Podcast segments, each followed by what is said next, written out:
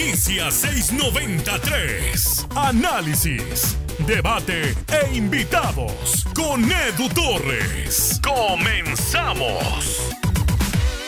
La posición de defensa en el fútbol mexicano quizá es de las que mejores jugadores ha dado a lo largo de la historia. No hablo de las grandes figuras, sino de los que están en un nivel del promedio hacia arriba. Hablo del Maza Rodríguez, Héctor Moreno, Claudio Suárez, Aaron Galindo, y tengo que quitar a Rafa Márquez porque, insisto, no hablo de las superestrellas, sino de los que normalmente están en esa, en esa regularidad. Por supuesto, Hugo Ayala, Salcedo, Néstor Araujo, ahora Johan Vázquez, Montes. Hay mucho de dónde escoger y hay otro más en la lista de los buenos defensas mexicanos, de los buenos centrales mexicanos. Él estuvo en el último Mundial Sub-17, personalmente es de los jugadores que más me agradó, es de los futbolistas que se notaba eh, en un nivel uno o dos escalones por arriba del resto de los compañeros. Hablamos de Víctor Guzmán, futbolista de los Cholos de Tijuana, que se ha ganado la confianza de Pablo Guede, que ha sido un jugador importantísimo. Eh, ha, ha, sido tan importante que se permitieron tener una baja de un jugador extranjero para permitir que, que Víctor Guzmán eh, continuara con ese crecimiento. En esta edición del podcast 693 Sub 23 vamos a estar hablando de Víctor Guzmán, uno de los talentos más importantes al día de hoy en el fútbol mexicano y está conmigo como todas las semanas el buen Alex Carrasquedo de Embajadores Aztecas. Alex, qué gusto que estés por acá. Hola Edu, no, el, el gustazo es mío de estar aquí semana con semana, por, poder hablar de jóvenes promesas mexicanas y en esta ocasión hablamos de un chico que para mí es uno de los prospectos más interesantes en la defensa del fútbol mexicano, no tan solo de Cholos, sino a nivel selección y de liga también. Sí, sí, sí, exacto, porque eh, es un jugador que creo que el, el, primer dato para dimensionar, Alex, qué tan importante es Víctor Guzmán, él ya estaba eh, él ya estaba considerado para la selección mayor, estaba considerado para un microciclo, que incluso lo dijo el Tata Martino cuando fueron a Europa, cuando fueron esta última vez al viejo continente a tener algunos partidos, mencionó que eh, lo había considerado, sin embargo hubo un brote de COVID en el equipo de Tijuana y ya no pudo, ya no pudo ser llamado, pero eso, eso es una muestra, ¿no? De lo que es Víctor Guzmán. Eh, Alex, ¿qué nos puedes decir de Víctor en cuanto a sus características de juego? Bueno, es un defensa que es muy ordenado, sobre todo se me hace uh -huh. un, un, jugador muy ordenado. No es un líder como hemos hablado de otros jugadores para mí.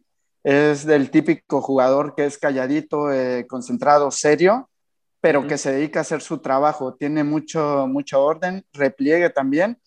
Y sobre todo es de esos jugadores que también te pueden ayudar con la altura, porque mide 1,81 metros, que es un poquito más del promedio de la Liga Mexicana. Entonces también por el juego aéreo eh, aporta a su, a su equipo, aporta ofensivamente también.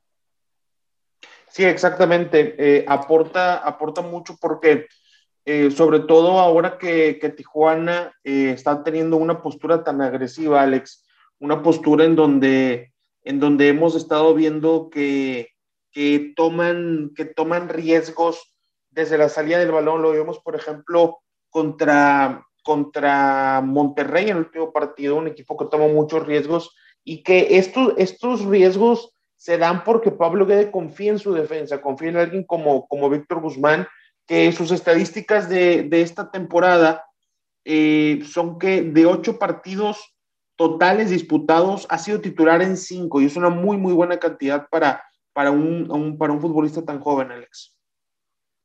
Sí, es algo muy, muy importante. Yo lo que estaba viendo incluso es que pues ha sido titular desde su debut, ¿no?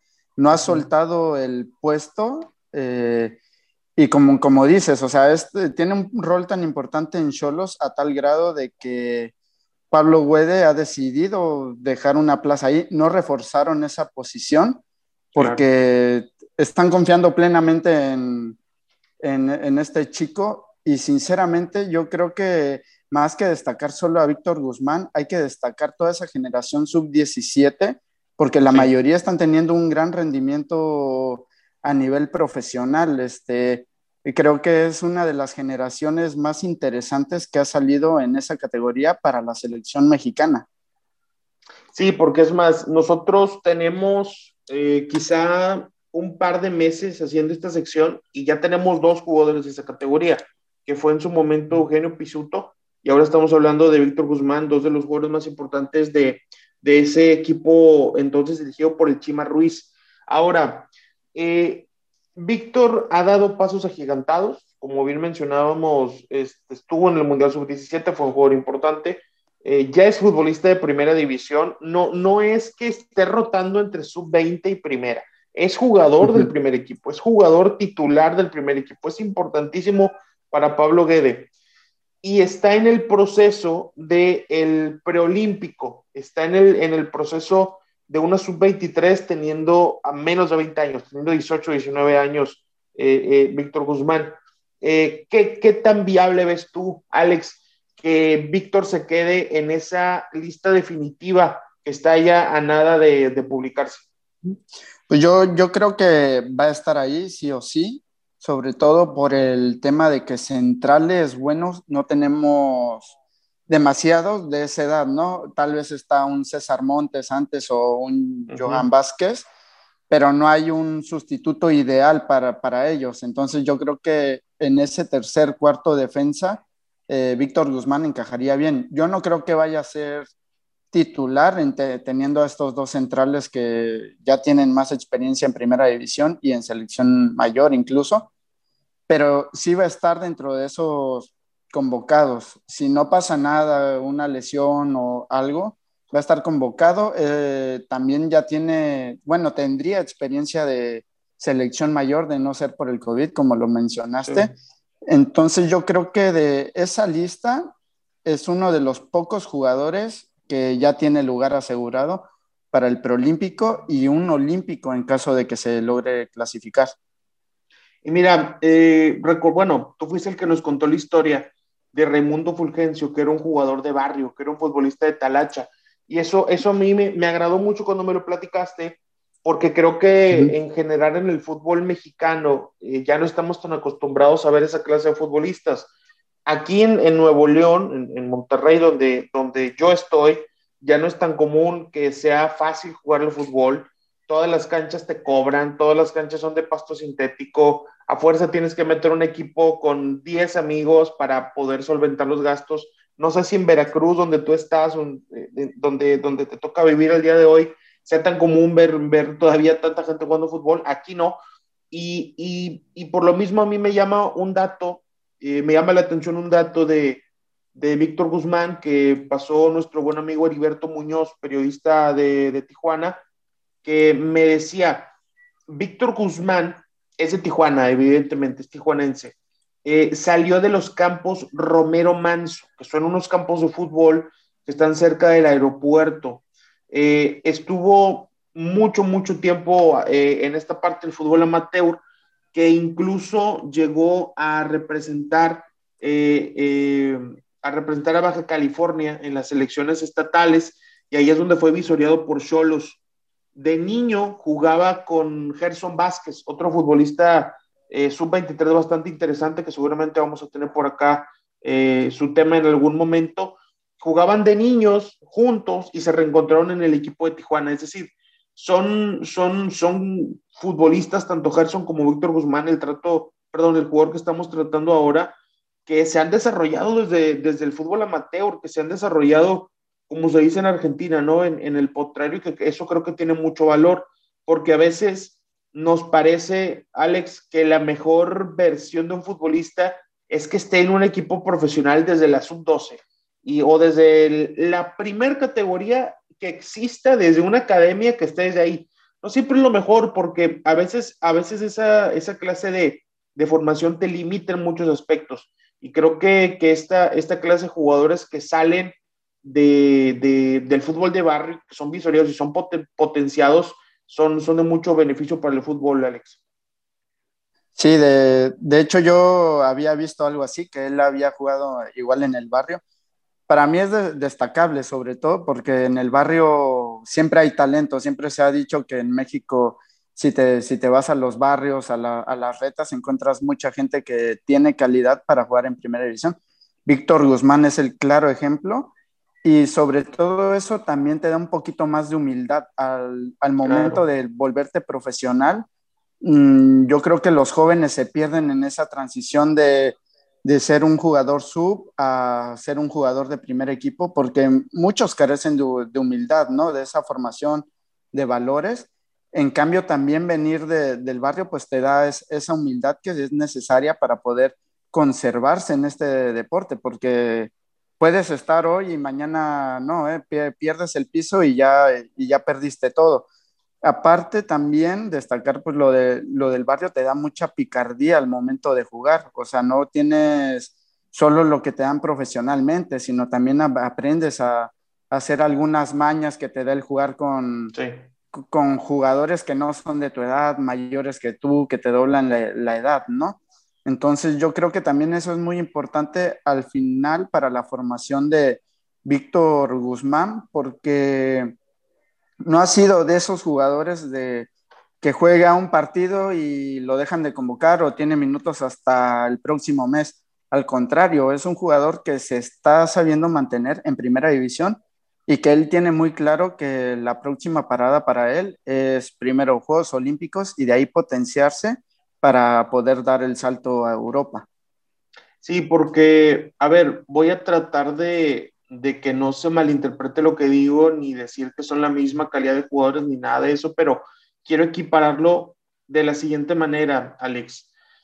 Yo recuerdo que Héctor Moreno hizo un muy buen Mundial Sub-17 en el 2005, se convierte en jugador importante para Pumas y después se va a Europa. O sea, fue, fueron procesos este, continuos, procesos constantes que, que le dieron ese crecimiento a Héctor Moreno hoy me pongo a pensar en Víctor Andrés Guzmán Olmedo y, lo, que, lo que creo es que es un futbolista, así como se dice de una persona, ¿no? Una persona traga años. Bueno, él es una persona traga procesos, porque se fue del fútbol amateur a la, al fútbol profesional en Fuerzas Básicas de Tijuana. De Fuerzas Básicas de Tijuana a un Mundial Sub-17. Del Mundial Sub-17 a ser titular indiscutible de la primera división de la primera división muy probablemente va a ir a los preolímpicos y ojalá que también a los Juegos Olímpicos, porque y aquí es donde, donde creo que puede ser el otro salto de proceso. Tú mencionabas que la, la selección preolímpica de, de, Jimmy Lozano tiene ya futbolistas consagrados en primera división, como es el caso de César Montes, como es el caso de Johan Vázquez, y quizás hasta Adrián Mora podríamos poner ahí, aunque ahora, hoy no está teniendo tanta actividad con el equipo de Monterrey y pensamos, ¿sabes qué? Ahora sí es muy difícil que Víctor Guzmán pueda, pueda conseguir un puesto titular en esa selección sub-23, pero ¿y si no, Alex? O sea, ¿y si continúa con, esta, con este salto de proceso constante porque su calidad se lo permite? Yo, yo no veo tan descabellado que muy pronto se convierta en un jugador importante en, en selección sub-23. No, sé qué opinas tú. Eh, sí, y hay que destacar que de no ser por el, por el COVID eh, que le dio, se hubiera saltado otro proceso. Ni siquiera hubiera, eh, perdón, hubiera debutado en selección mayor antes que debutar en sub-20 y sub-23. O sea, sería un jugador que de la sub-17 pasó directamente a la selección mayor.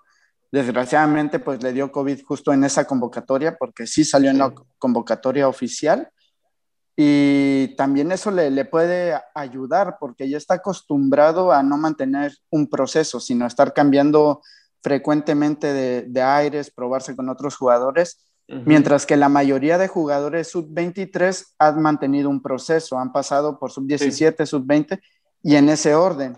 solamente los que podrían aportar en ese sentido pues serían... Eh, eh, pues eh, César Montes, Sebastián Córdoba, que ya juegan en selección mayor y traen esa experiencia, ¿no? Pero al, final, eh, Víctor Guzmán también, también, como dices, no solo se podría ganar un puesto en el preolímpico, sino que le das 5 o 10 minutos y en una de esas convence a Jimmy Lozano de que él puede ser el defensa titular de la selección si, de, mandando a la banca a los titulares habituales. Y ahora, eh, estamos hablando de un tema de confianza, de la proyección de Víctor Guzmán, de lo que puede hacer. El torneo pasado para Tijuana fue, fue bastante malo. Tengo entendido que es el peor o uno de los peores en su corta carrera en la primera división. Jugó 17 partidos, ganó 4, empató 3 y perdió 10. Un, torneo horrible y mantuvieron al entrenador que fue Pablo Guede. En 17 partidos, Alex, recibieron 27 goles. De estos 17 partidos, Víctor Guzmán jugó 16, 1371 minutos.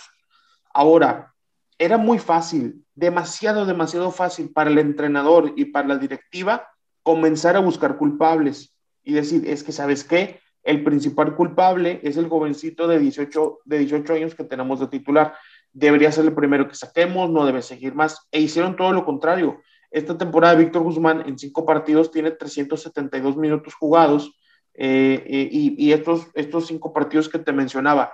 Ese, ese también es una, una situación notable y, destacada, Alex, la confianza que le han tenido pese al, pues, al pésimo torneo que, que venían de vivir.